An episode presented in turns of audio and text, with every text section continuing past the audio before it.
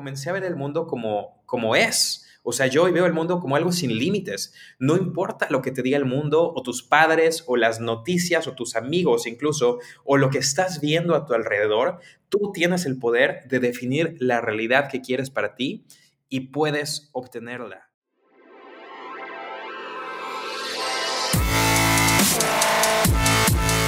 Bienvenidos, Injodibles.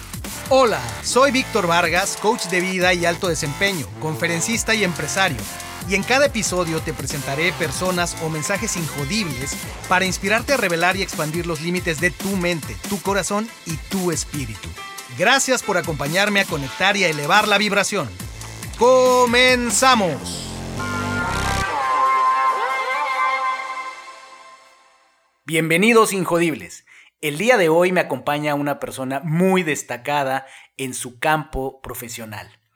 Él es un apasionado estudiante de la vida, experto en ayudar a negocios y empresas a implementar estrategias de mercadotecnia digital para incrementar sus ventas e impacto en esta nueva y emocionante economía, la economía digital que todos estamos viviendo, esto en lo cual tenemos que informarnos más.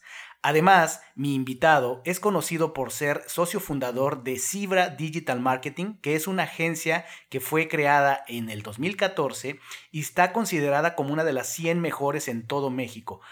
Lo piensa así la revista Mercados y lo plantea así en su ranking nacional de agencias digitales.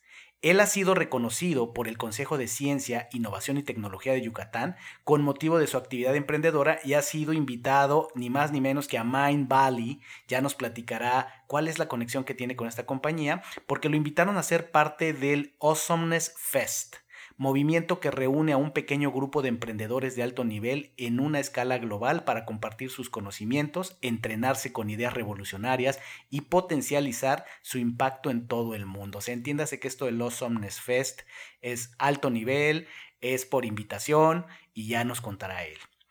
Finalmente les puedo decir que actualmente es conferencista internacional y entrenador en temas de mercadotecnia digital, presentándose continuamente en universidades, cámaras empresariales, centros de convenciones y otros espacios. Está conmigo el día de hoy y me llena de mucho gusto Hans Nolte. Hola Hans, bienvenido. Hola Víctor, ¿qué tal? ¿Cómo estás? Oye, es un gustazo estar por aquí contigo. El gusto es para mí, Hans. Eh, tuvimos la, ocasión de, conocernos en, un evento en Querétaro y pues bueno, el tema que tocaste de entrada fue impresionante para mí. sé que estamos en esta nueva economía donde las redes sociales han tomado pues una relevancia fundamental no solo en la vida de, las, de los individuos, sino por supuesto ya son una realidad en los negocios. Y bueno, pues ese tema que tocaste sobre cómo tenemos que estar ya conscientes de... Eh, de entrar en este mundo, pero de entrarle desde un punto de vista sistemático y conciencia, fue sumamente interesante la manera en que lo explicas, algo tan complejo lo, lo haces sentir entendible, pero sobre todo eh, me llamó la atención eh, tu historia y así es que esa es eh, razón fundamental para invitarte a este podcast donde la idea es compartir la historia del héroe que cada quien tenemos y, dicho eso, Hans, fiel a la tradición de Injodible, empezaría y te soltaría para que tú nos compartas con la frase poderosa, érase una vez. ¿Cómo continuarías esa frase? ¿Dónde empieza esa, esa historia potente de Hans cuando era niño?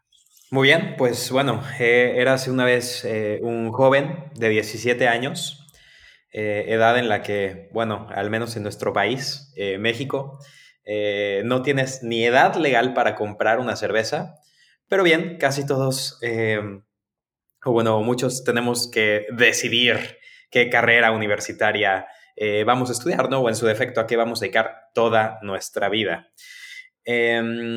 Em, era un momento donde yo, eh, como joven, tocaba en una banda de punk rock.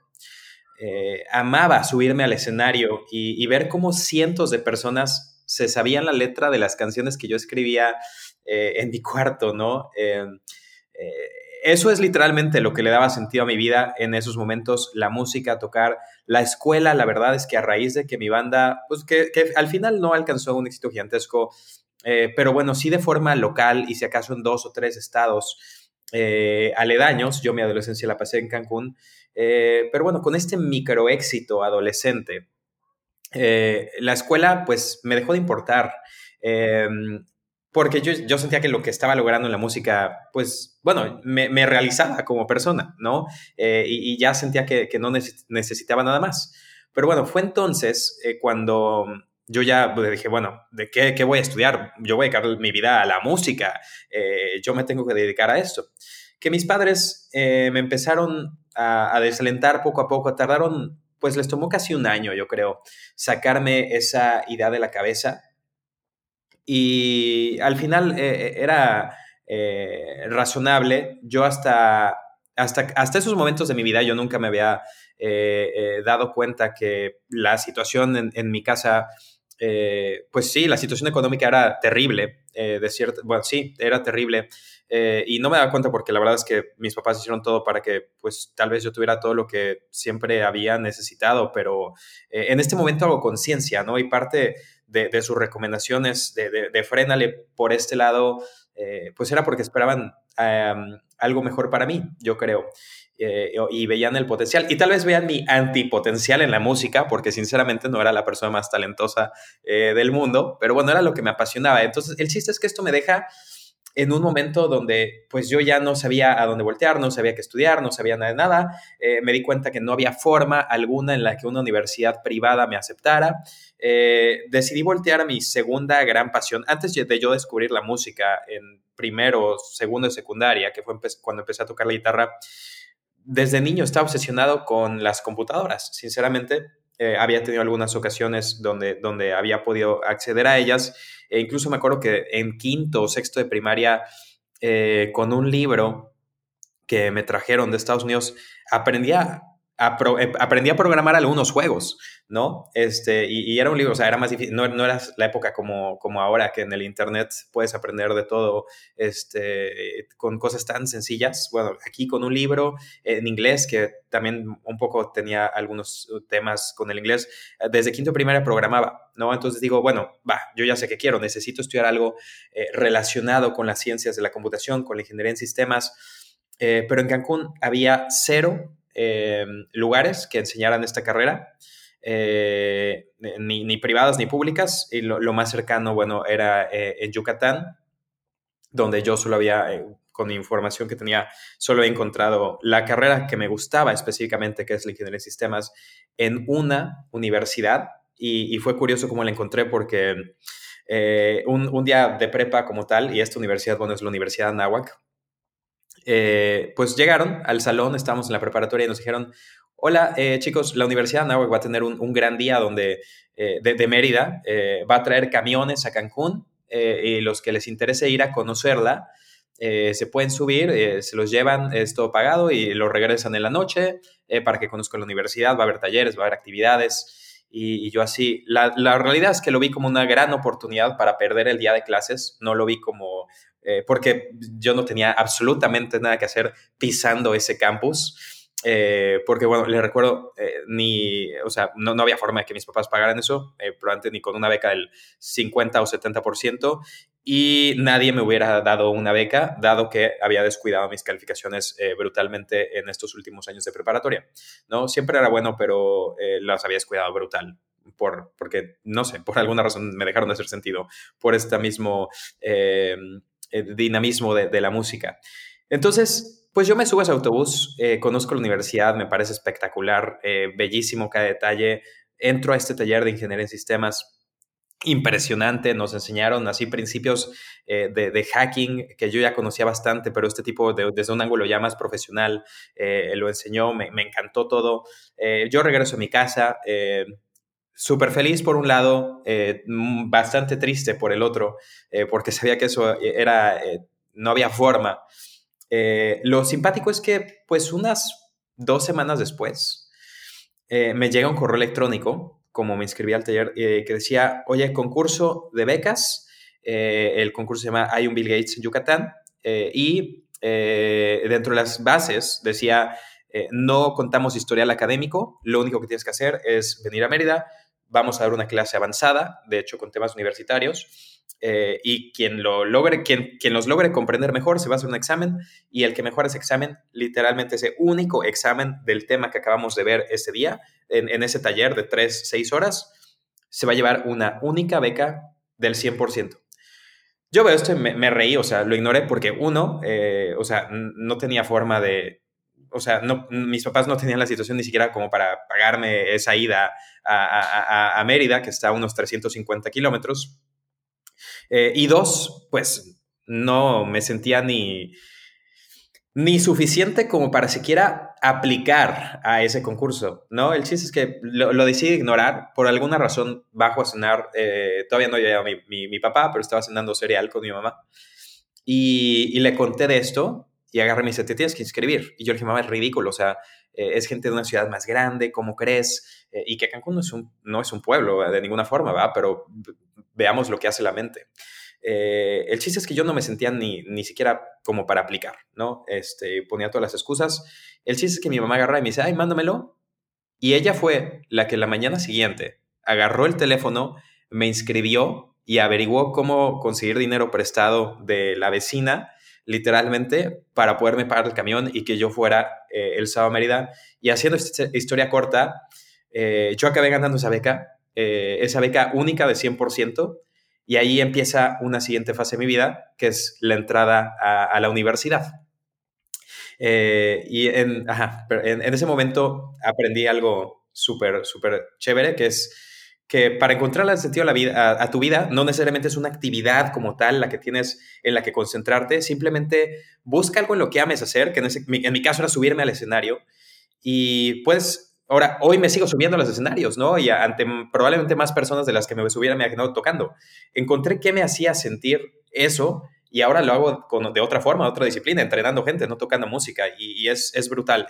De este fragmentito de mi historia me, llevo esta parte. Sin duda, una historia muy poderosa, Hans, eh, la manera en la que nos compartes cómo, por un lado decías, cómo funciona la mente, ¿no? Cómo eh, sí, las circunstancias están ahí, hay que eh, evidenciarlas, hay que reconocer que está ahí, está, llamémosle por un lado adversidad que pudiera ser, eh, como tú veías la situación en la, en la economía familiar, pero cómo se te dan estas oportunidades y cómo finalmente, como dicen, más que suerte, lo que existe es la persona preparada que toma la oportunidad en el momento adecuado, pero siempre están estos héroes, ¿no? Y aquí algo que sin duda es muy inspirador es el rol protagónico que toma tu mamá, eh, vaya, tomando la iniciativa tal cual de, inscribirte, pero también el mérito que tienes tú de sabiendo que solo iba a haber una oportunidad, pues te llevas esa oportunidad y como dices tú, cambia tu vida. Igualmente el tema de, la música, ¿no? Algo muy interesante en esto que nos estás eh, regalando es cómo finalmente, y voy a tomar la metáfora de la música, eh, finalmente lo que necesitamos en el mundo, en el universo, es un instrumento para, para entregar nuestro talento, ¿no? Para ponerlo al, servicio de los demás y se me hace muy poderoso lo que decías tú, es eh, finalmente estás haciendo algo que hace vibrar tu corazón, que es conectar con las personas. En su momento lo buscaste a través de, los instrumentos musicales, eh, con la banda del rock, pero finalmente estás haciendo lo mismo, pero con otros instrumentos, ¿no? Y eso te lleva a esta eh, siguiente etapa de tu vida, que cómo transcurre, Hans. Bueno, cuando entro a la universidad, obviamente me veo súper obligado a ponerle atención a mis calificaciones, de hecho, más que nunca en mi vida. Em, y, sobre todo, eh, bueno, pasan varias circunstancias que, pues, además de hacerlo, eh, sí, eh, y hacia el final, pues, una, una de las épocas más bellas de mi vida, mi experiencia universitaria fue extraordinaria. Pero bueno, en este arranque había varias circunstancias. Uno, pues bueno, mis padres no siempre me mandaban el suficiente dinero para subir en la semana. Nunca, Nunca tuve, este, o sea, bueno, nunca me faltó comer, ni un solo día me faltó comer, pero la realidad es que, o sea, decenas de veces, bueno, cada vez que yo iba al supermercado, iba con, con mi, mi, celular este de, de, la viborita, cuando todo el mundo ya tenía celulares más bonitos, y bueno, sobre todo en una universidad como en la que estaba estudiando. Em, y con la calculadora prendida y cada que subía una cosa a mi carrito, boom, restaba, restaba, restaba y más de 10, 12, 15 veces eh, agregaba algo y boom, se, descuadraba todo y tenía que regresar cosas, cambiar de marca, este, probarlos. Y, o sea, era una época difícil en esos sentidos, o sea, de, dinero para, para, salir con mis amigos eh, al, ritmo al menos que todo el mundo estaba saliendo. Este, ni hablemos, eh, o sea, bueno, tuve que encontrar muchas adaptaciones muy interesantes. no quiero decir que no tuve vida social, claro que tuve, tuve una también extraordinaria, pero pues bueno, yo siempre tenía que estar como cuadrando muchas cosas, eh, sacrificando ciertas cosas para tener otras. Eh, creo que aprendí mucho administración de recursos eh, y muy óptimamente. Y esto obviamente me traía pues medio, medio hacia abajo. Y pasa otra cosa, ¿no? Yo en la preparatoria, justamente los últimos meses de preparatoria, acababa de iniciar la primera relación amorosa de mi vida, este amor adolescente, irracional, eh, en Cancún, yo obviamente yo me voy a Mérida, esa relación de lejos no dura este, muchos meses. Eh, eh, y de nuevo, al ser adolescente, irracional, primera novia de mi vida, entro en una depresión horrible. Que, que sí, o sea, me dio para abajo como hasta hoy nada me ha dado. Y eso, o sea, la, economía, o sea, eh, esto tenía que mantener la beca, o sea, porque literalmente, o sea, porque ni ganas de estudiar, ¿no? O sea, o ni capacidad. Estaba en un punto en el que, no sé, porque me encanta cierto platillo y yo me recuerdo que un día que logré conseguir ese platillo que me encantaba y que normalmente yo soy una persona que come muy rápido y podría comerlo en tres minutos, me tardé más de hora y media intentando y concentrar en comer, o sea, ni siquiera me pasaba la comida, ¿no? Todo el tiempo estaba nervioso, moviendo el, el, pie, este, o sea, haciendo como sonido con el pie, con las manos, nervioso, nervioso, nervioso, ansioso, eh, deprimido. Y fue entonces que, que, dije, necesito alguna forma para sentirme bien, para darle sentido a mi vida, no sé cuál sea. Eh, empecé a dar con herramientas eh, como este libro Piensa y hace rico de Napoleon Hill, con eh, un ah, método de meditación, encontré una meditación gratuita de, de, el método Silva, que de hecho la primera vez que la escuché, eh, yo nunca había encontrado, ni siquiera sabía que existían este tipo de cosas. y la primera vez que me conecté ese audio en la desesperación, que era como de 30 minutos, y me acosté a escucharlo, creo que fue la primera vez que me sentí en paz eh, en los últimos seis o siete u ocho meses, eh, empiezo a descubrir todo este mundo y, y me empieza a entrar la idea, bueno, necesito hacer algo para transformar toda esta energía negativa en algo positivo eh, y, lo que se me ocurrió y por la situación económica y, además era, fue, voy a iniciar un negocio, ¿no? Porque además si inicio un negocio, mejoro mi economía y dos, me voy a sentir importante, ¿no? Si digo que tengo una empresa, eh, me voy a sentir importante y eso también me va, me va a dar para arriba. Entonces, decidí eh, justamente en este momento empezar mi primera empresa. Eh, estaba en el salón en clase de ecuaciones diferenciales y volteo alrededor, encuentro a otro gran nerd del salón que también tenía beca y, y, y, le, hubiera, le, le hubiera encantado hacer dinero. Este, así que charlé con él, hasta hoy es de mis mejores amigos, eh, es mi socio eh, y decidimos empezar esto, ¿no? Que fue justamente esta empresa, Zebra Digital Marketing, que bueno, como mencionaste en la introducción, hoy y, que empezamos solamente con nuestras computadoras, sin inversión, sin dinero prestado de nadie, este, solamente con lo que, bueno, fuimos aprendiendo y entendíamos de la vida, que de negocios no sabíamos nada, estudiamos ingeniería, no nos enseñaban mucho, este, dando servicios gratis al principio y luego empezando a cobrar poco a poco, pues bueno, logramos volvernos esta empresa donde hoy tenemos más de 35 personas eh, físicamente en, la oficina, nuestro equipo con nosotros eh, trabajando todos los días. Eh, tenemos más de 10 años, clientes por todo el mundo. Y, y, aquí es donde pues descubro algo, ¿no? Otra de las grandes lecciones y más importantes de mi vida es que comencé a ver el mundo como, como es. O sea, yo hoy veo el mundo como algo sin límites. No importa lo que te diga el mundo o tus padres o las noticias o tus amigos incluso o lo que estás viendo a tu alrededor, tú tienes el poder de definir la realidad que quieres para ti y puedes obtenerla. Yo creo que vivimos en una época de la humanidad que el mundo nunca antes había tenido tanto acceso a tanta información y a tantas cosas como nosotros. Eh, el mundo actual lo tiene y todo lo que necesitamos para crecer está disponible allá afuera.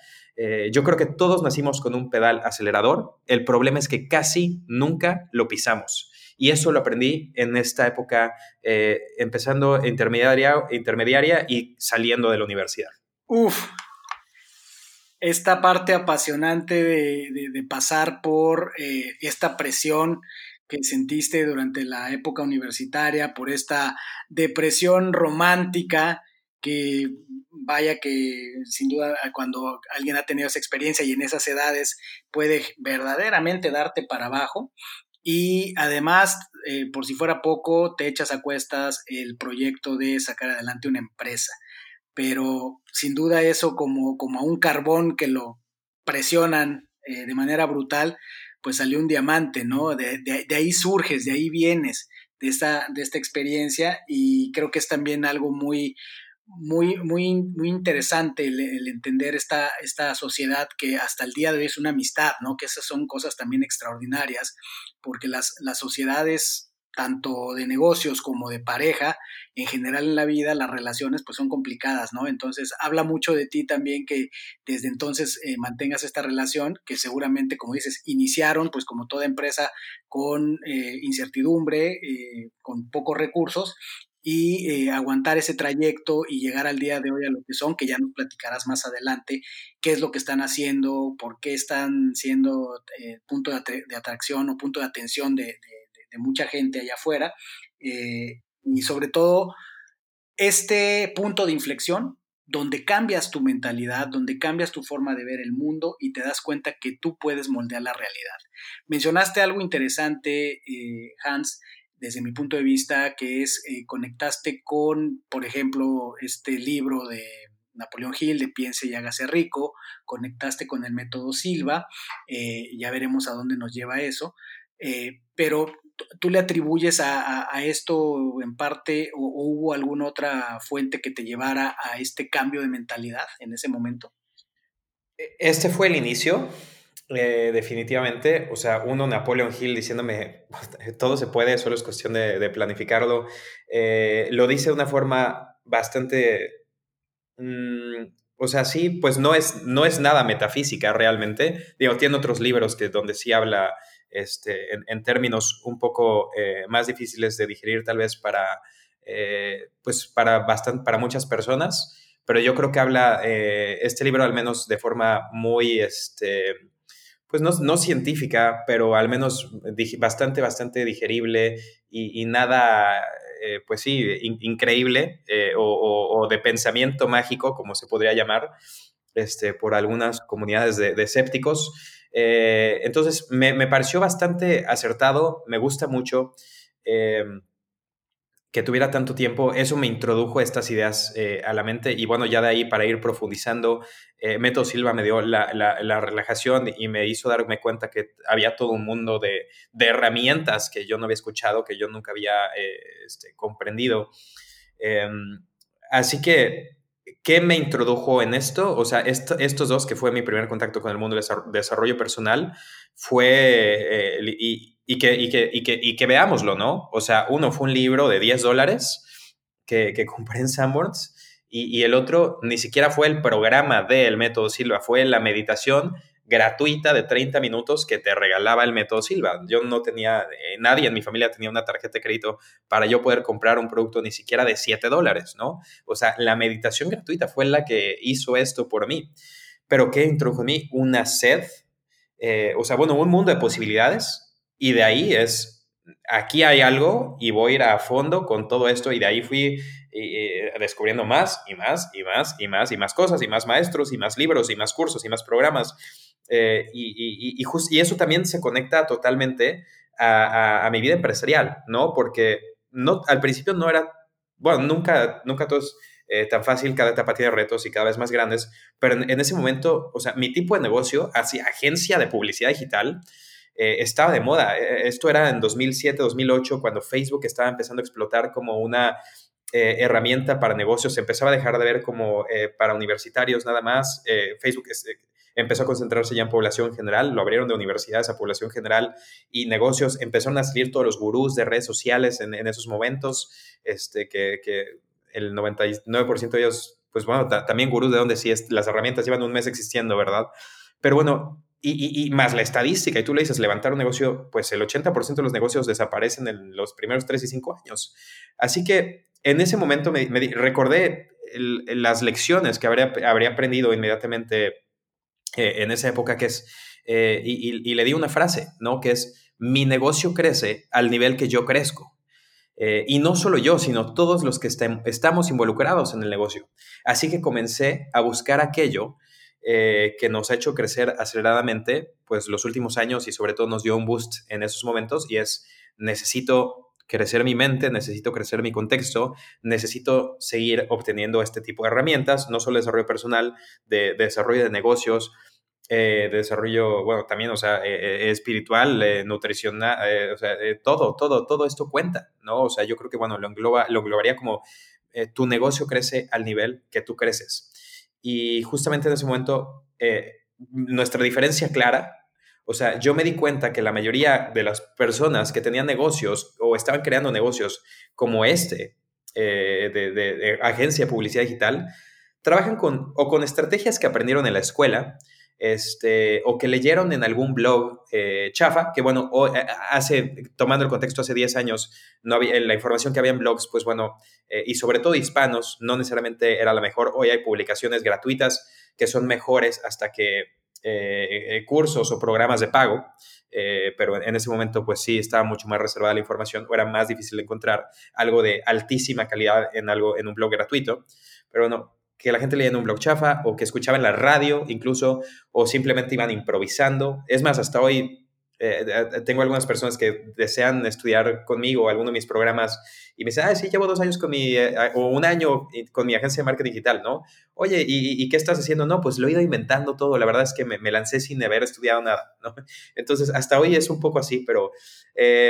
las personas generalmente, o bueno, las agencias que yo veía aquí locales, literalmente se llevaban eh, la tendencia era de lo que estaban haciendo las personas de al lado. Literalmente la agencia de al lado hacía algo y le copian, o sea, de al lado de la misma ciudad, que no vivimos, es, yo, o sea, para mí esta es la ciudad número uno del país y yo de, esta bici no me bajan, yo no me voy de Mérida a Yucatán, pero pues no, no hago aquí mi benchmark, ¿no? Eh, la gente, o sea, me di cuenta que las agencias hacían eso, así que para seguir creciendo mi mentalidad, comencé a invertir, eh, a invertir lo que, bueno, yo consideraba mucho dinero la primera vez que gasté 800 dólares solo en el ticket de entrada a una conferencia de tres días, eh, más avión, más hospedaje. Y de ahí inició un viaje donde eh, literalmente lo que aprendí en esa conferencia lo trajimos de inmediato, lo empezamos a aplicar con nuestros clientes y, de, pues literalmente en menos de dos meses que habíamos implementado la, mayoría de lo que habíamos aprendido, bueno, que, servía a nuestro contexto en ese evento, que nos costó 800 dólares, que en ese momento eh, lo pagué así, casi, casi vomitaba, este, cuando, cuando llegó el cargo a la tarjeta, eh, se recuperó de inmediato, logramos unos resultados impresionantes para nuestros clientes y de ahí, pues bueno, llegó eh, llega otra etapa, ¿no? Inicia un viaje donde ahora eh, empecé a tomar entrenamientos de cada vez más y más y más valor y conseguir información de, de, pues sí, de más y más alto valor. Y no solo es la información crucial, sino el círculo de personas que vas conociendo y con el que estar en estos eventos te permite estar rodeado, ¿no? Yo creo que no puedes ser el mejor si no hablas con los mejores. Los expertos te dan pequeños permisos para salir afuera e ir conquistando el mundo. Entonces, mi lección es invertir muchísimo en entrenamientos. Eso nos diferenció totalmente. Este tiempo y dinero que gasto en mis entrenamientos eh, hasta hoy es esencial para mantenernos creciendo y ser, eh, y bueno, es una de las mejores inversiones que tengo, definitivamente. Fíjate qué poderoso aquí nos, nos dejas esta, esta, visualización acerca de la importancia de no solo de creer en ti, que, que, tu historia da cuenta de que tus grandes momentos fueron cuando decidiste apostar y creer en ti, pero también invertir en uno. Eh, te decía al, inicio que estuve recientemente en contacto con, Juan Carlos Barrios, con Miguel Gómez, gente que tú conoces muy bien, y que eh, son fieles creyentes de esto que estás diciendo y que tú mismo eres ejemplo y has vivido. En la medida que inviertes en ti, creces. Y antiguamente teníamos, eh, si, queremos verlo así, el pretexto de en México era muy cerrado el entorno, no había suficiente información, poca gente tenía acceso a los diferentes recursos, poca gente leía, poca gente después tenía acceso al Internet, a computadoras, luego al Internet. Y hoy día pareciera que estamos en, otro extremo donde eh, aparentemente hay exceso de información, pero nos ponen una prerrogativa distinta, pero también peligrosa. El, exceso de contenido que hay en las redes sociales, por un lado es bueno, pero lo que hay que cuestionarnos es la calidad. Y muchas veces nos creamos, nos quedamos en la falsa seguridad de que estamos bien informados porque tenemos aparentemente acceso a toda la información, pero dijiste algo muy importante, no puede ser el mejor si no hablas, si no tienes contacto directo con los mejores, y eso no es solamente leer su página web, leer su o ver su video gratis de 20 minutos, sino entender que de verdad el conocimiento tiene valor, tiene un precio, y si no pagas el precio, finalmente pues, no vas a, recolectar esos, ese, ese, valor que vas a poder poner a, a, funcionar para ti, para tus clientes y para crecer tú como persona y tú como negocio. Creo que esto nos deja una, una lección muy importante. Y recuerdo también que eh, mencionaste que en su momento pues fueron de los, de los primeros eh, abre ojos que tuviste, este Napoleón Hill, este, esta meditación de, de Silva. Después empezaste a, tener conocimiento especializado, que de hecho es un, concepto de Napoleón Hill, en, su libro de Piense y rico, habla de, la importancia de desarrollar conocimiento especializado, que me imagino fue este evento al que fuiste, este tipo de, cosas a las que empezaste a, meterte a mayor profundidad. Y luego, ¿cómo continuó tu, tu desarrollo personal? ¿Cómo fue que te empezaste a relacionar con personas afines a ti? Bueno, em, empezó en estos eventos, pero hay algo simpático, ¿no? La primera vez que, este, que fui a este evento, eh, que de hecho fui con alguien que eh, estoy seguro que la mayoría de los podcast escuchas eh, de este episodio conocerán, este chico Chris Ursúa, que eres de mis mejores amigos desde los 15 años, de hecho en la banda de punk rock que les dije al principio que en la que tocaba, él era mi baterista, y por hacer del destino hoy acá estamos en la misma industria y haciendo cosas muy similares, pero eso, eso obviamente no fue planeado. Eh, nosotros, ambos decidimos hacer la apuesta eh, de ir a este evento eh, de marketing, pero pues de, no sé, creo que es un evento donde hoy ya van, creo que más de 4.000, 6.000 personas, o sea, muy, muy grande. En ese momento todavía era, pues no, no un evento pequeño, ¿verdad? Pero a diferencia, creo que ese año fuimos unas 800 o 1200. Eh, y es el Traffic and Conversion Summit de la empresa Digital Marketer. Y mm, en este evento nos damos cuenta de que literalmente nosotros dos, eh, eh, bueno, no encontramos otros hispanos, de repente hacia el final del evento nos topamos otros dos mexicanos, de los cuales nunca volvimos a, a, saber nada, pero bueno, hasta el final, ¿no? Entonces, ¿Qué pasaba? Pues bueno, sí, e, el contexto era muy diferente, no había otros hispanos, eh, bueno, no, otra gente hispanohablante, y eso sí, eh, y, seguimos regresando, de hecho, eh, hasta cada año, creo que desde, desde ese momento, este, hace, hace 8 o 10 años, no he faltado a ese evento una sola vez, más que en dos ocasiones, pero empiezas a conocer personas que, sí, muy bien, y haces grandes amigos, pero de cierta forma las personas de otros países o los no hispanos no entienden al 100% nuestro contexto, ¿no?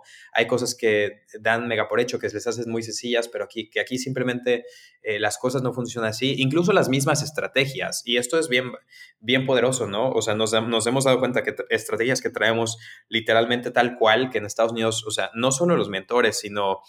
Eh, otras personas replican eh, en, en, Estados Unidos, en, en, en Reino Unido, en Australia, eh, y funciona a la perfección. Aquí simplemente se topan con pared desde el principio, ¿no? Y hemos tenido que hacer nuestras adaptaciones.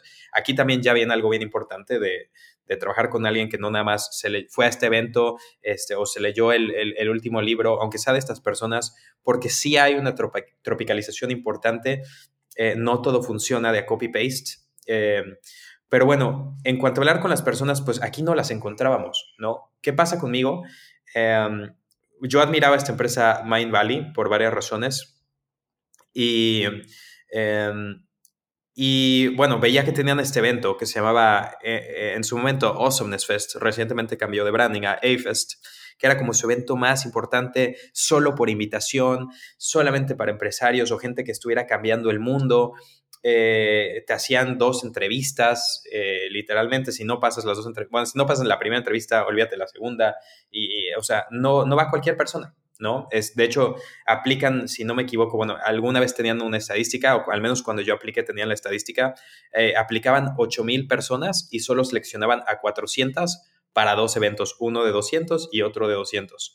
Creo que hoy solamente hacen un evento al año, probablemente de 400 personas, pero eh, yo decía, no, o sea, ni de chiste. Y, yo veía la información de este evento, la vi tres años seguidos, veía los trailers, veía todo eso, y, de nuevo, eh, el miedo a no voy a aplicar, o sea, ¿quién, ¿quién soy yo para aplicar? Ve las personas que van, porque en el video eh, te salen autores de New York Times bestseller, de, de libros que yo había leído y, y admiraba, y, y wow, ¿no? O sea, me encantaría estar platicando con autores bestseller de, de libros eh, que me parecen impresionantes. Eh, van, eh, literalmente han ido astronautas, han ido premios Nobel, o sea, han ido todo este tipo de personas y, que, y que no van como conferencistas, van como asistentes y, que convives, ¿no? Entonces, la primera vez, bueno, que, que aplico, me aceptan y llego ahí de hecho, esta primera vez que fui, de las dos veces que he ido, eh, que fue en Puerto Vallarta, aquí en México, eh, no, me sorprendió lo mismo que me he topado, bueno, que me topaba en cada evento eh, internacional, al final, aunque este fuera en nuestro territorio, es que no había ni un solo hispano. Aunque en la primera noche, de repente llega un, chico de, la India con el, con el que estaba hablando, me había llevado muy bien, y me dice, aquí hay otro mexicano, ¿sabías? Eh, y yo no, no, le creí, no sé por qué, y me dice, y de hecho hace lo mismo que tú. Y, y así como que ya, o sea, ya, o sea, ya, ya, ya, esto ya es irreal, ¿no? En cuanto lo vea, lo jalo para que hables con él. Eh, y, de repente estamos hablando y boom, pasa este tipo, eh, lo jala y, y, resultó ser Enrique Delgadillo, este, que bueno, tiene un canal, de, hoy es de mis mejores amigos, literalmente nuestro cliente desde hace muchos años. Eh, pero en ese momento lo conozco, yo no sé, yo no tenía idea de quién era, el tipo ya tenía eh, medio millón de followers en YouTube, eh, videos con millones y millones de visualizaciones, yo no tenía idea de quién era este personaje y al principio los dos estábamos escépticos como no podíamos creer que había otro mexicano en esto, en un evento de Mind Valley en México y, y nos conocemos y, fue como fue como muy importante, o sea, después de, un minuto, minuto y medio de, probarnos a nosotros mismos y de limar asperezas, este, de como a ver quién eres y a qué te dedicas y a ver por qué estás aquí, eh, fue como, wow, eh, te encontré, ¿no? Y ahí en ese mismo momento conocimos a otra chica de Paraguay eh, que también tenía las mismas ideas y si bien no era mexicana, bueno, es hispana eh, eh, latina de Paraguay, que también se volvió nuestras mejores amigas, Fabi, y dijimos, ojalá algún día podamos conocer a más personas que tienen estas ideologías, estas filosofías, estas formas de ver el mundo y que quieran lograr cosas grandes en, el mundo hispano, ¿no? Porque en ese momento solo nos conocíamos nosotros tres. y, bueno, de ahí nace otra, toda otra historia y, y eventualmente dejamos de hablar más bien por un par de meses y como al mes 4, mes 5 que acabó A-Fest, eh, retomamos conversación los tres por WhatsApp, formamos un mini mastermind donde cada domingo eh, nos hablábamos eh, como por una, dos horas para, pues sí, como un, era un mastermind de negocios para ver cómo nos ayudábamos a avanzar nuestros negocios. y, y como en los seis meses dijimos, a ver, paremos con el tema de los negocios, vamos a crear relaciones. Entonces, nuestra tarea de esta semana va a ser buscar a más personas que creamos que tienen nuestra ideología o que tienen negocios en línea.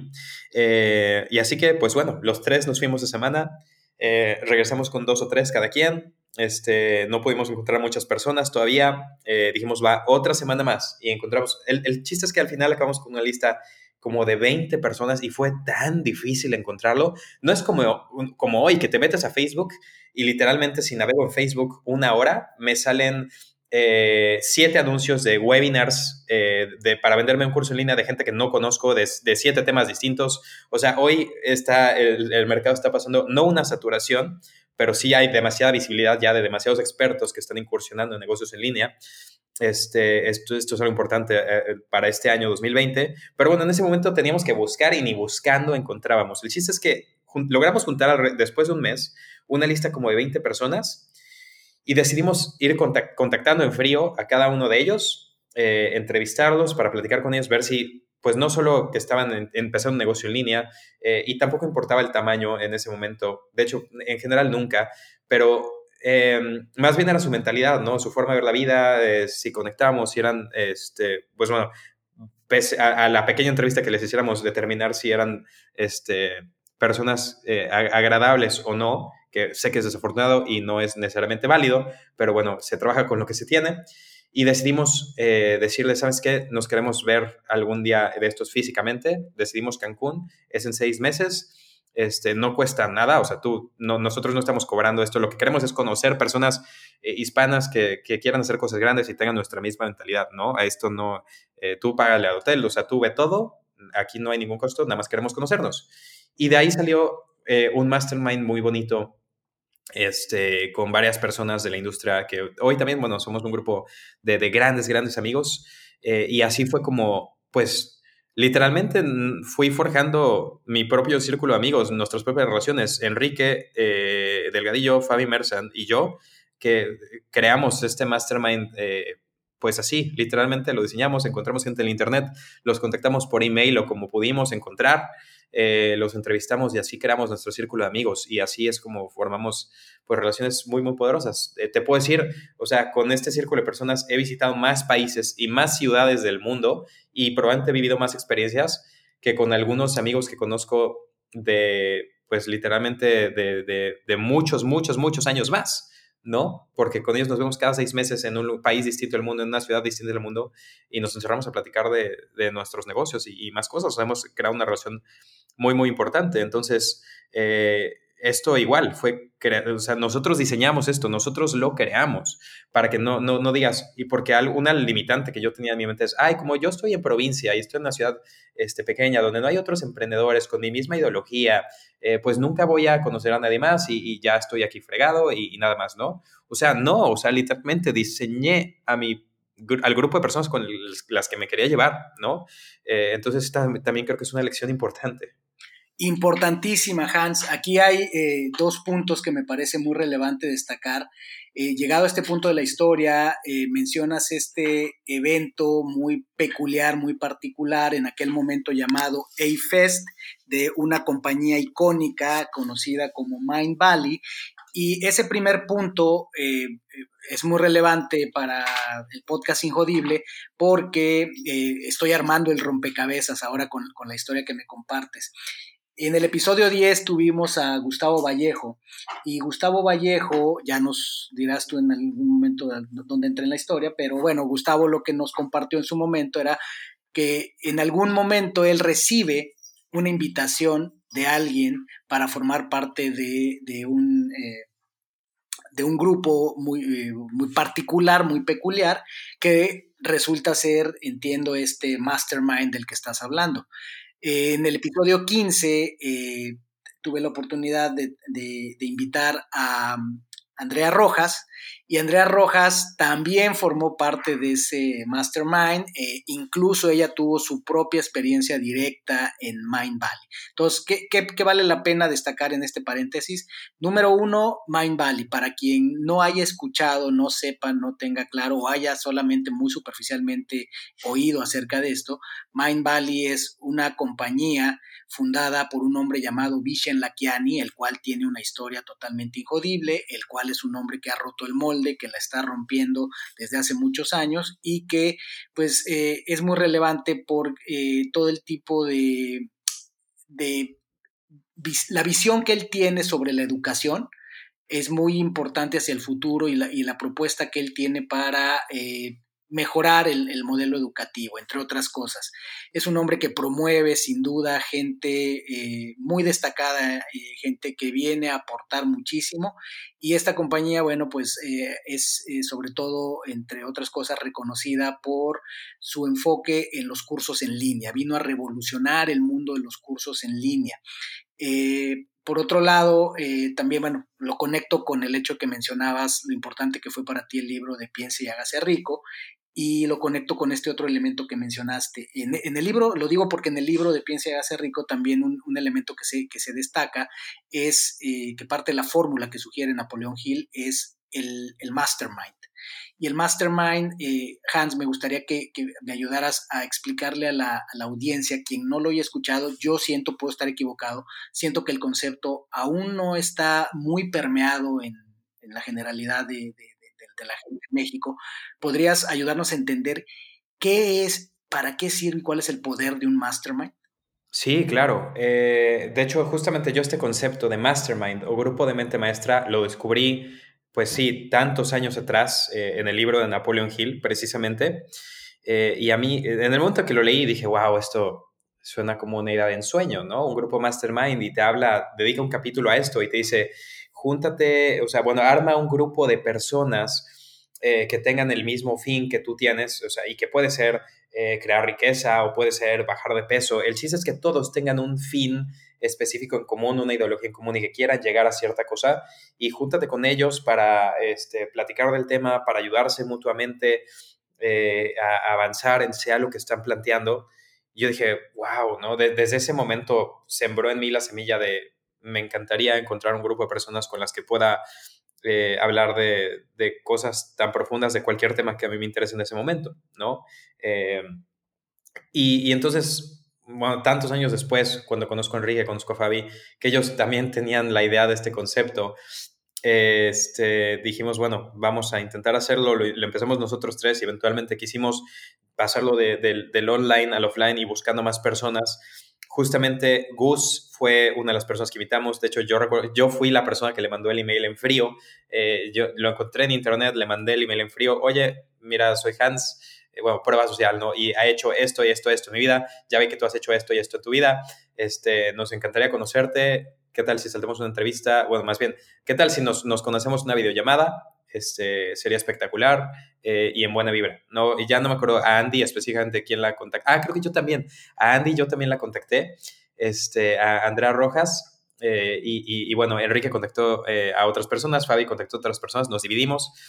Eh, pero sí, estos, estos correos de invitación, particularmente el de Gus y el de, el de Andy, eh, los hice yo, yo no los conocía, eh, nunca había hablado con ellos, los encontramos en internet y los invitamos a hablar por, por bueno, videollamada y eventualmente cuando nos cayeron bien a, a Cancún.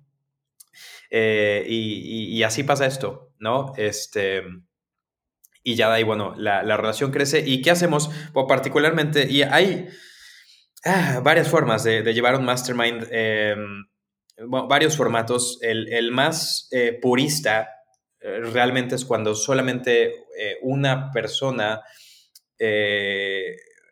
tira un tema y se abre una mesa de debate donde todos van participando. Pero bueno, en, el formato que lo llevamos nosotros, que, bueno, para, para, los puristas podría ser una deformación, pero para nosotros es lo que había encajado y lo que nos gustó y lo que de hecho nos funcionó eh, por tantos años. Eh, realmente era un espacio donde nos veíamos. Eh, es que mira el poder de esto, o sea, siendo emprendedores digitales, o sea, que teníamos negocios que estaban basados fuertemente en el Internet, eh, porque al final, y también, o sea, deja tu negocios en Internet, en este caso ese es mi contexto, ¿no? Pero cualquiera que se vuelva empresario y empiece a crecer en su vida empresarial, al final del día acabas de dejar de tener tantas cosas en común con tus amigos de la universidad, con tus amigos de toda la vida, que no, eh, porque tú entras a, un grupo donde empiezas a tener problemas muy particulares, ¿no? Este, que, o sea, propios de una empresa y que eh, bueno, a, tus amigos de la universidad podría de repente ya agobiarles, ay, ahí viene este güey otra vez a contarnos de los mismos problemas que a mí no me interesan y con los que no me relaciono, ¿no? Entonces, empieza a ver ese, esa, eh, no, no quiere decir que dejes de, de, amar y, y, querer y de llevarte extraordinariamente con tus amigos de toda la vida, pero sí te hace falta, o sea, un, hueco de, hablar con personas que te entiendan eh, en estos términos y vivan las mismas cosas que tú estás viviendo.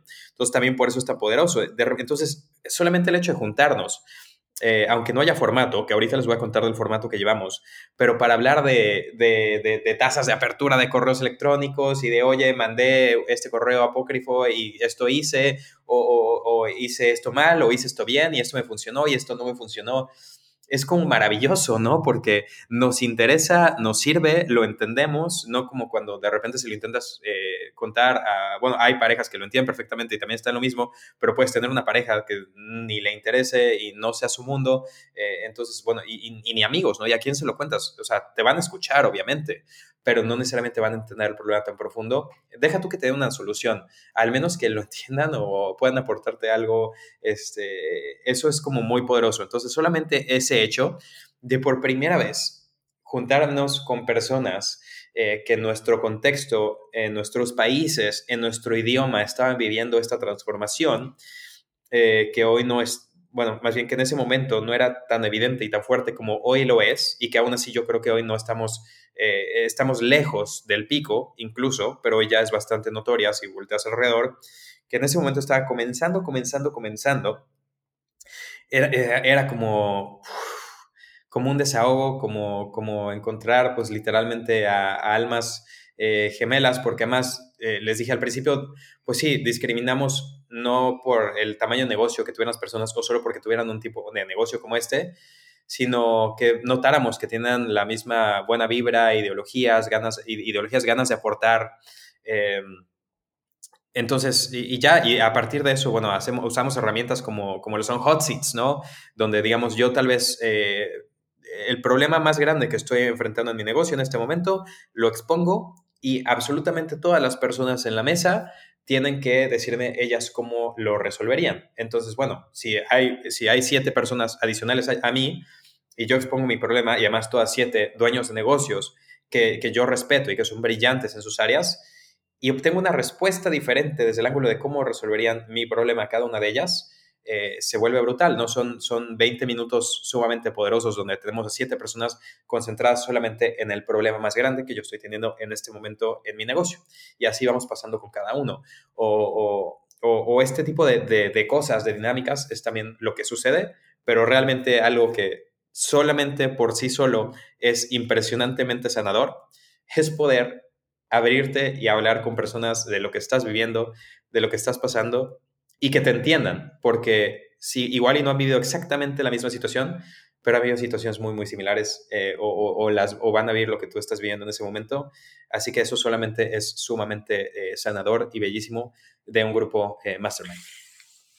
Ay, ay, ay. Es que este me parece un tema bien, bien importante porque creo que aquí hay mucho valor para quien nos esté escuchando, quien haya tenido ya una aproximación a los masterminds, pero otra vez me atrevo, puedo equivocarme, pero creo que la mayoría de las personas eh, no, no conocen el concepto o no lo han experimentado. Algunos lo han escuchado y no lo han experimentado. Pero de lo que está hablando Hans es de, ya como él lo explicó, eh, una, forma de colaborar con las personas. Está descrito a quien le interese, vaya al libro de Piense y hágase rico de Napoleón Hill. Hay, como decía Hans, un capítulo completo dedicado a esto. Se darán cuenta por qué Napoleón explica.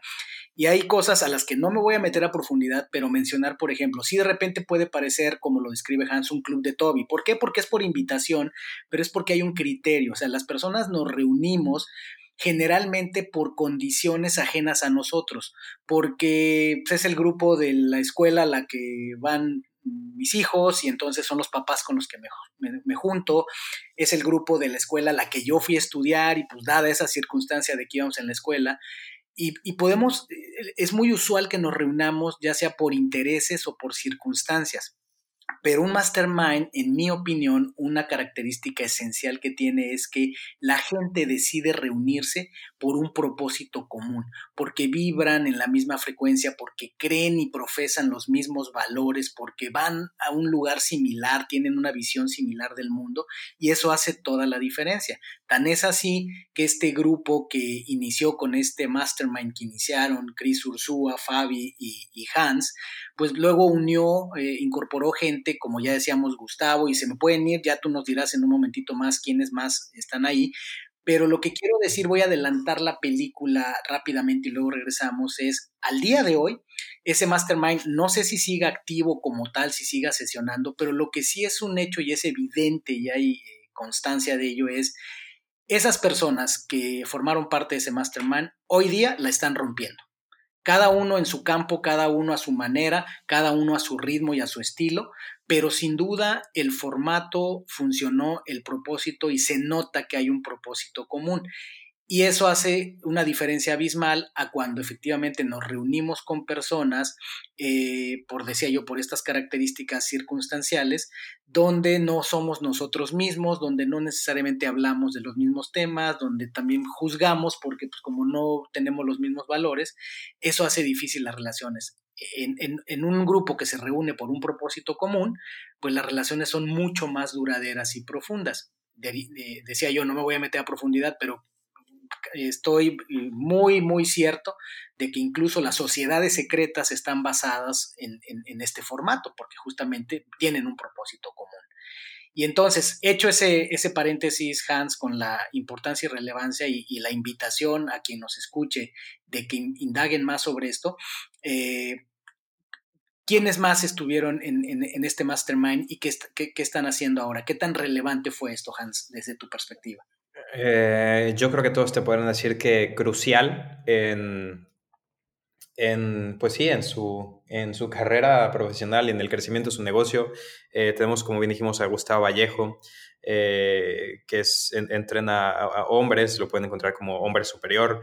Andrea Rojas, bueno, aquí en este mismo podcast, perdón, obviamente, Andrea Rojas. Este, que ya tiene un mensaje súper, súper bonito, ayuda a personas que tienen un mensaje, a expertos, que tienen una, este, habilidad única a llevar su mensaje al mundo y hacer un negocio en línea como ella lo tiene. Este, es, es, bellísimo. Chris Ursúa, eh, que habla eh, eh, en ventas, negociaciones, estrategias comerciales, es, es brillante también.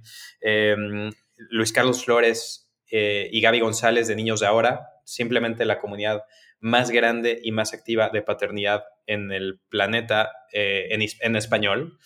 Eh, igual impresionante, Enrique Elgadillo, vivenquerilo.com, eh, Fabi Mersan, que se dedica a, temas, es una experta impresionante en temas de, marca personal, tiene un negocio eh, bellísimo basado en, su filosofía, realmente decía alguien que cree eh, en sus ideales y ha formado su negocio en base a lo que ella quiere, también es, es ella definitivamente. tenemos a María Montemayor de Energía Nutritiva, que por ahí creo que tiene una estadística bien interesante que creo que absolutamente todas, eh, bueno, creo que el 90% de las mujeres en México han visto ya al menos una vez un anuncio de ella en Facebook. O sea, tanto es su alcance. Este, digo, que, le, que, pongan atención eh, es otra cosa, o que se acuerden también es otra cosa muy distinta, pero al menos ha tenido ese alcance. Em, eh, ¿Quién más? Tenemos a Javier Hernández, que enseña temas de bolsa, de inversiones en la bolsa de Nueva York también una persona brillante que ha ayudado a tantas, tantas personas eh, a crecer sus eh, ingresos a través de inversiones y de, swing trading. Eh, bueno, estoy yo y, somos los, los, mismos principales. hemos invitado a otras personas, bueno, más recientemente entró Spencer Hoffman, que igual probablemente algunos de, de ustedes ubiquen de, de, conferencias, que ahora tiene un fondo de inversión impresionante y que se va para la cima brutal. Es un conferencista yo creo que el conferencista más brutal que he conocido eh, en mi vida, eh, del cual he aprendido muchísimo en cuanto a estilo eh, de conferencias offline, porque y además tiene un mensaje poderosísimo. La primera vez que yo lo vi, o sea, sí, o sea, quedé perplejo. Nunca he visto un conferencista con tanta energía en mi vida en el escenario. Y esos son el tipo de negocios que, que tenemos en el Mastermind así de importante y algo también que creo que es muy distintivo y vale la pena resaltar. Eh, yo circunstancialmente eh, he tenido contacto con varias de las personas que acabas de mencionar y digo circunstancialmente porque evidentemente pues, eh, empezó el contacto con, por mi esposa Ciciali, pero ya de ahí una cosa lleva a la otra y por diferentes medios y mecanismos he contactado con algunos, pero lo que sí he notado en lo que yo he alcanzado a ver, en lo que escucho y en lo que se ve eh, en los medios o como ustedes interactúan es este concepto y este valor que tienen de colaborar y no competir. Que eso creo que marca una gran diferencia, que es también algo que tenemos que trabajar mucho en nuestras culturas latinoamericanas, que es eh, esto de no siempre tener un interés ulterior para las relaciones, sino tal cual como esto, reunirnos por un propósito común y ver cómo nos ayudamos y ver cómo en la práctica lo han llevado ustedes y cómo efectivamente, aunque algunos pudieran tener negocios eh, similares o propósitos similares, cada uno eh, en algún momento ha sido apoyo, ayuda de los demás. Eh, no solo en los consejos, en las conversaciones que mencionabas tenían en sus masterminds, sino eh, la manera en la que se apoyan y colaboran, la manera en la que se hablan, se, se, nota la relación que tienen, es ejemplar.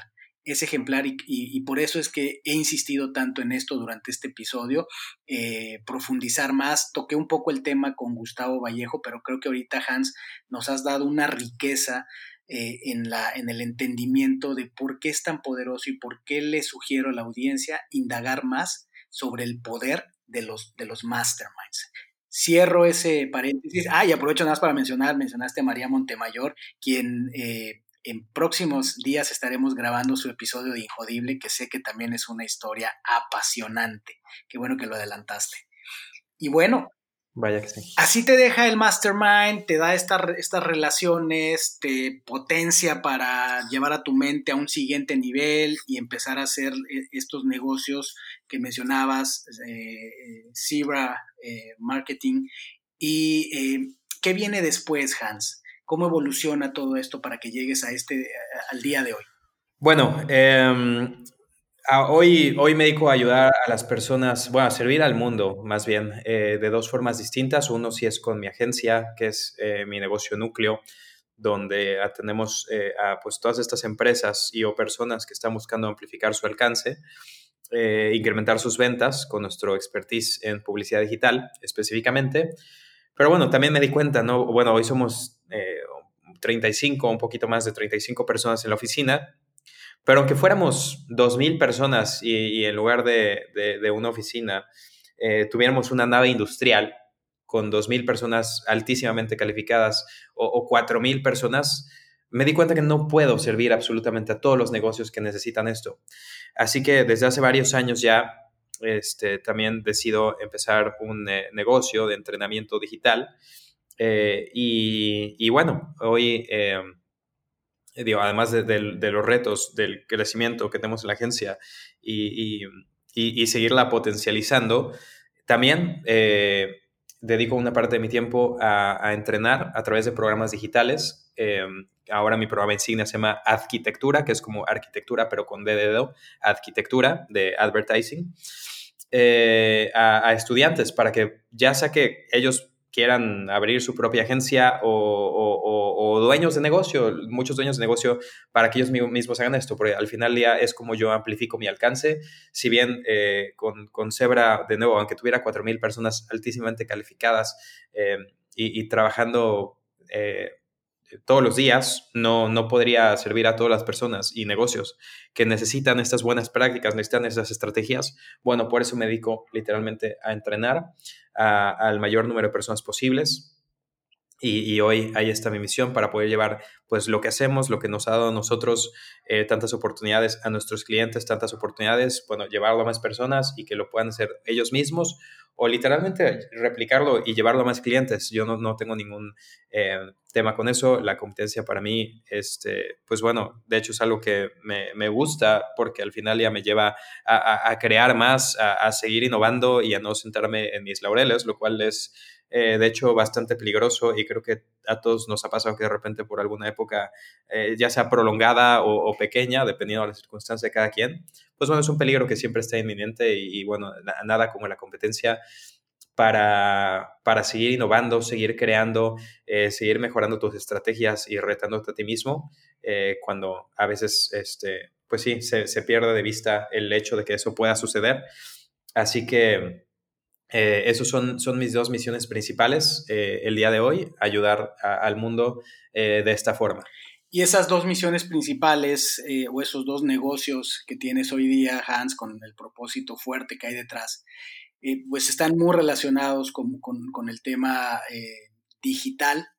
Y bueno, lo, digo por también la, la, charla que tuve la oportunidad de presenciar que, que, diste en Querétaro, pero me gustaría que compartieras brevemente, o sea, hay, que escucharte más, hay que, ver más de, tu trabajo, pero ¿por qué eh, de alguna manera yo, salí de esa, conversación, de esa, charla, con el entendimiento claro de la relevancia que tiene poner más atención, estar más conscientes del impacto profundo que está teniendo hoy día y que tiene hacia el futuro el marketing digital o, las tecnologías eh, y los fenómenos que hay detrás de esto, en la forma en la que las personas tomamos decisiones, en, la forma en la que somos influidos, cómo está evolucionando la manera en la que las empresas se anuncian, la manera en la que se desplazan los productos o se ponen ideas en las personas, los algoritmos, toda la tecnología. ¿Cómo, le dirías a, a la audiencia de Injodible, cómo compartirías con ellos la importancia y urgencia de tener un mayor entendimiento de, esta tecnología, de este fenómeno y por qué es tan importante para el futuro.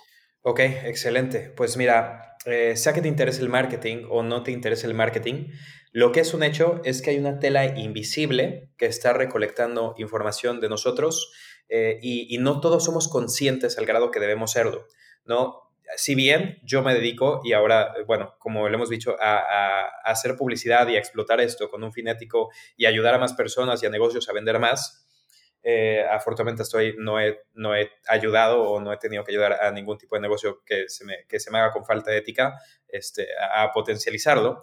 Pero eh, todas estas cosas están pasando no solo en este ámbito, sino también eh, del lado, bueno, ciudadano, ¿no? Si yo no hago publicidad y ni soy dueño de negocio y ni me interesa, ni me va a interesar el ámbito de la publicidad, bueno, toda esa información que estás dejando y que no tienes idea.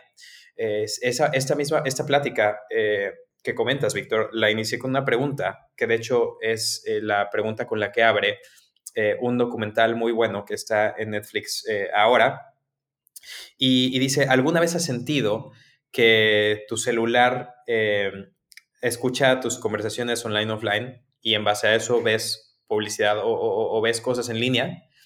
Y la respuesta del 90% de la audiencia siempre es sí, ¿no? Porque nos pasa, oye, de repente eh, es que ayer me senté con un amigo y estábamos hablando este, sobre trufas de chocolate y a la hora que regresé a mi oficina y me senté y estaba viendo Instagram, me salió un anuncio de trufas de chocolate. ¿Cómo es eso posible?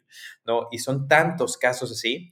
Y, y no, la realidad es que, bueno, al menos Facebook, este, al menos Google, no te están escuchando con estos fines.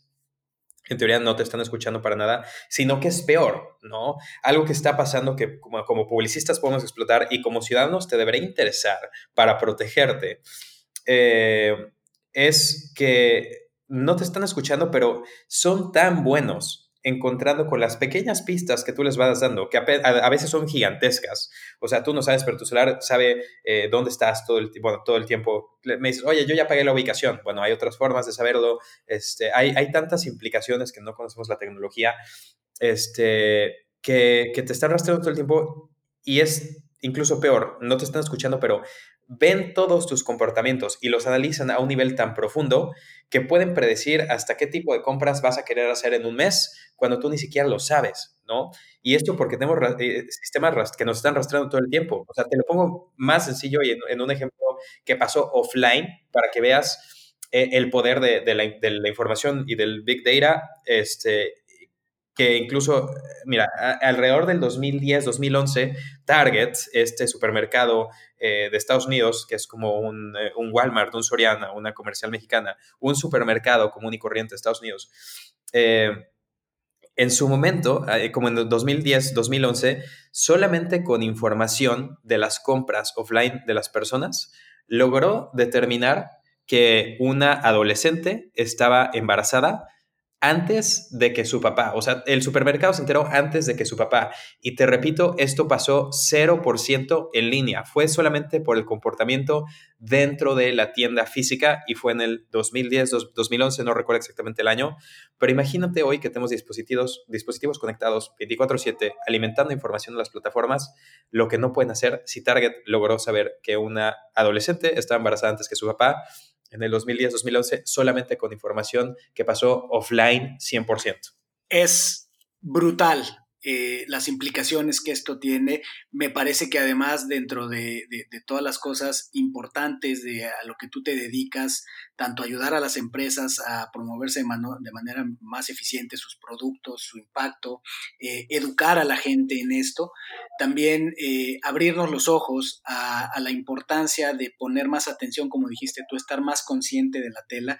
Yo creo que como tú lo explicas, la verdad es que no es tan sofisticado como que necesiten escucharnos y analizar el audio. Nosotros les damos tanta información a las redes, a la, vaya, estamos emitiendo tanta información de diferentes maneras que es mucho más sencillo que solo que, escucharnos. Solo necesitan procesar la información que nosotros les damos y sí es increíble lo que está pasando y lo que está por venir. Si, no, si nos ponemos más futuristas, por ejemplo, hay un, hay un eh, investigador, un autor eh, muy, muy... Eh, relevante hoy día que se llama eh, Yuval Noah Harari. Y él habla, va a mucha más profundidad de justamente las implicaciones de los algoritmos. Lo que nos has mencionado tiene mucho que ver en el fondo con algoritmos, puede haber otras tecnologías involucradas, pero principalmente los algoritmos.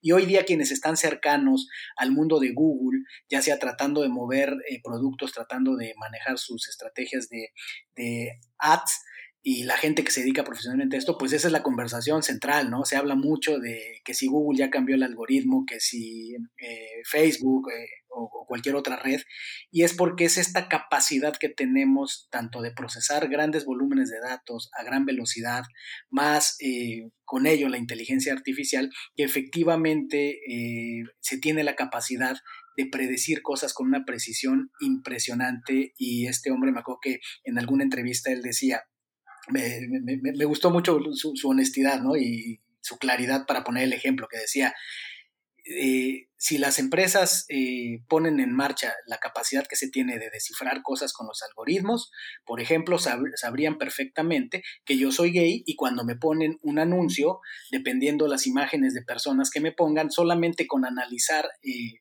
mis ojos, dónde se ponen en la imagen, ellos perfectamente podrían saber cuál es mi preferencia sexual, ¿no? Solo por dar una idea, ¿no? De lo que dice él, y esto es solo el principio de todo lo que puede venir. No se trata de eh, ser catastrofistas, de, porque siempre ha, pasado esto en la humanidad, vienen grandes avances con grandes retos.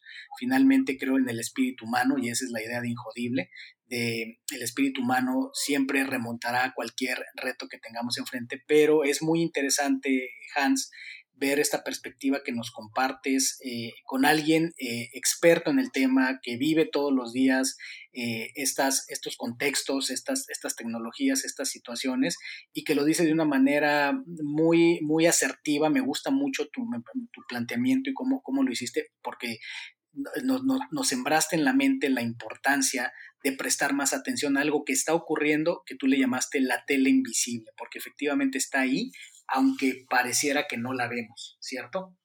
Exactamente. Y, y, sí, como del lado publicista, pues yo exploto esto, de la persona me cuido y me gustaría que más personas se cuiden, eh, buscando también un nivel de congruencia, pero un proyecto eh, próximo que estoy a empezar.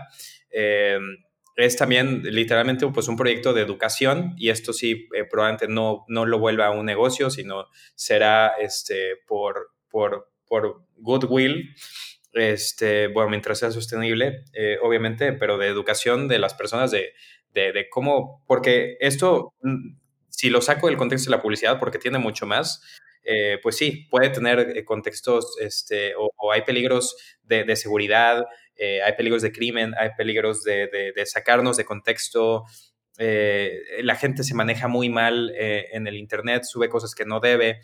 Eh, en, adolescentes, o sea, desde, o sea, no sé, de 15, 16 años, subí una foto, eh, te colaste, bueno, en caso de un amigo, con, con, una botella, ¿no? O este tipo de cosas, toman con evidencia de alcohol desde los 15, 16, 17 años, este, o, o, personas, incluso el gobierno, hoy, o sea, trabajadores de gobierno a sus 25, 35 años que por, por publicar, eh, pues, literalmente una, una cosa que no hacía nada de sentido, eh, en, un Facebook, en un Twitter, en una red social, eh, pierden su trabajo al día siguiente. O sea que esto le pasa a adultos, imaginemos adolescentes.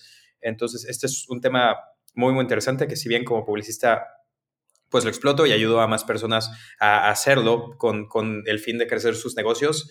Eh, próximamente, en los próximos meses, yo creo que hacia finales de este año, estaré lanzando algún tipo de proyecto este, pues de, de aportación social para hacer conscientes más a las personas y que puedan eh, proteger eh, esto que es literalmente tu huella digital, eh, que pues en muchos casos es imborrable y, a veces en muchos casos también con implicaciones pues ya catastróficas, que, que, podamos cada vez más personas ser conscientes de eso y proteger nuestra huella digital y así pues bueno, vivir pues sí, sin, sin catástrofes, ¿no? Que es totalmente eh, ni siquiera es complicado, ni siquiera hay que entender la tecnología a profundidad, las herramientas están allá afuera. El problema es que, pues primero hay que concientizar y luego el entrenamiento realmente es, es bastante sencillo. Son prácticas eh, que no, no requieren que entiendas qué es ni siquiera la, palabra algoritmo o menos lenguaje de ciencias de la computación.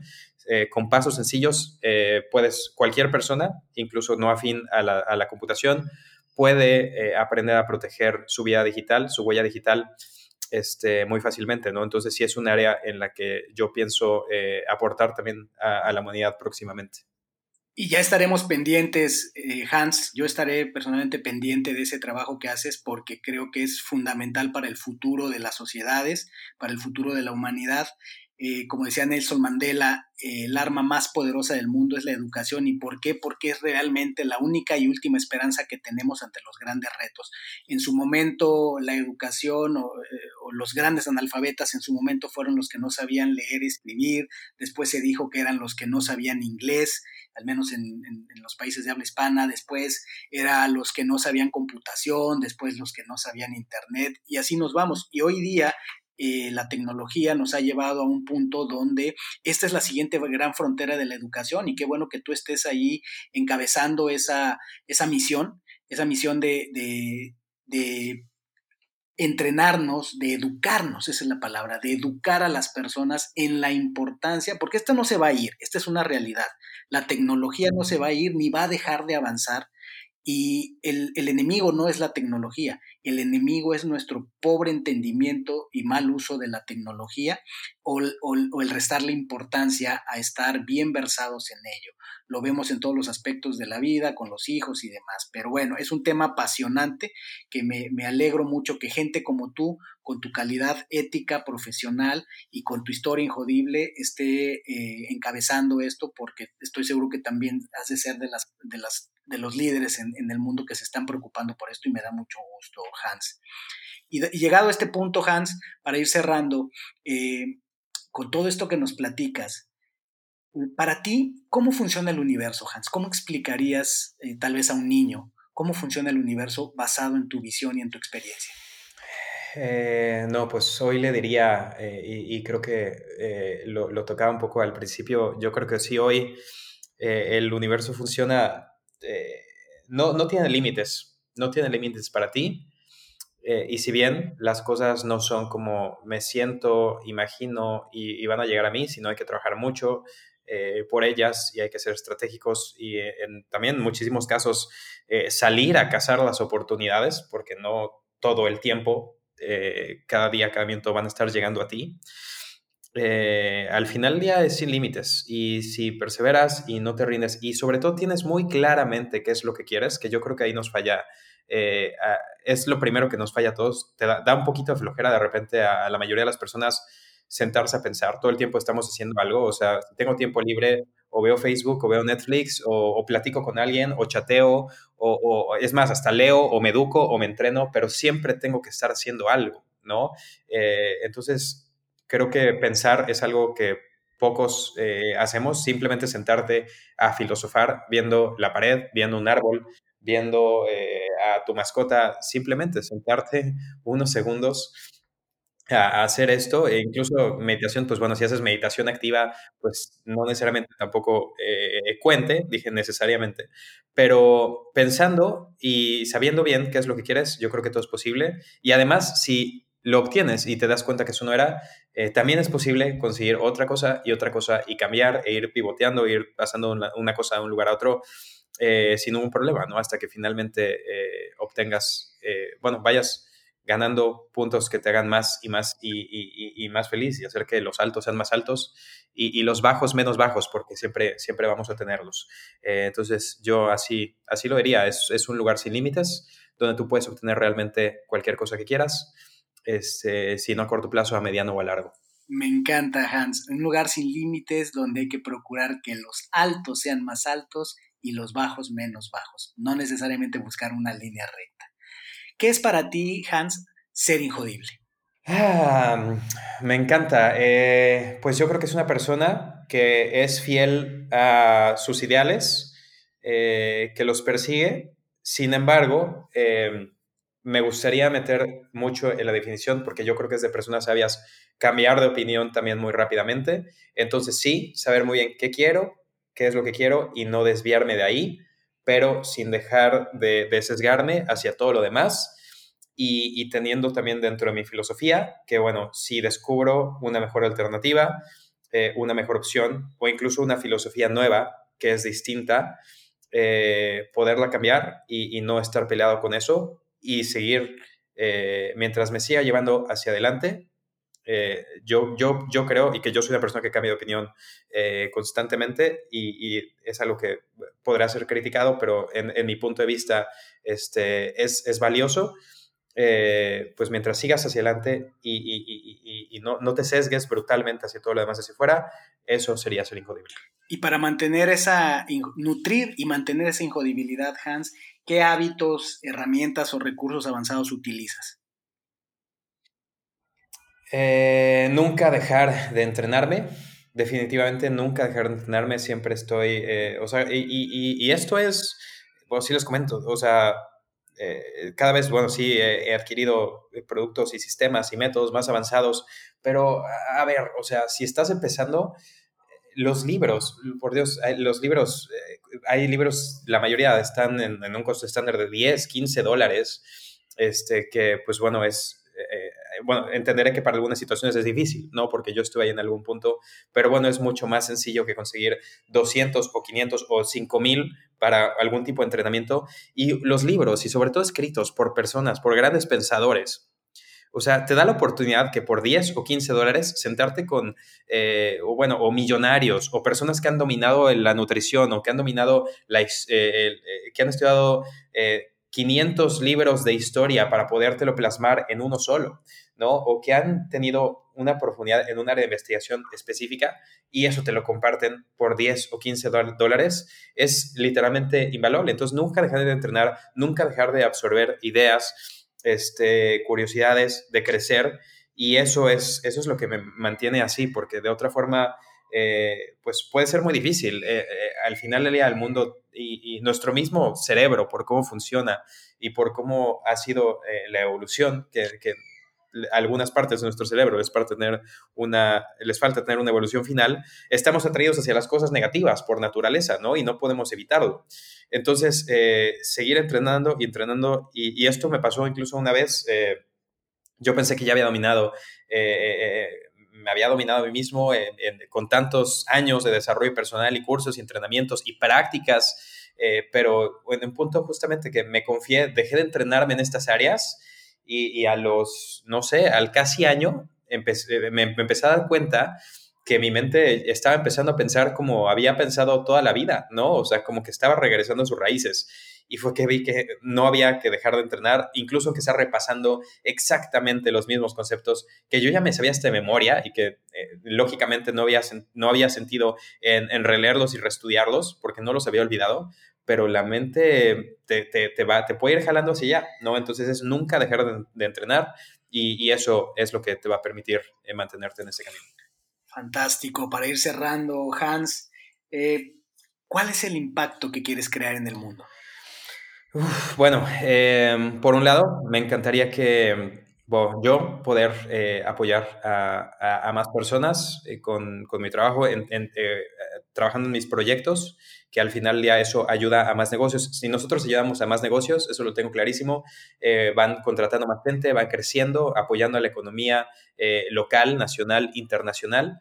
Por el lado de los entrenamientos, igual, pues bueno, poder llegar a áreas, empresas de las que yo pues jamás eh, creería poder llegar. De nuevo, no importa el número de personas que trabajen específicamente en mi equipo.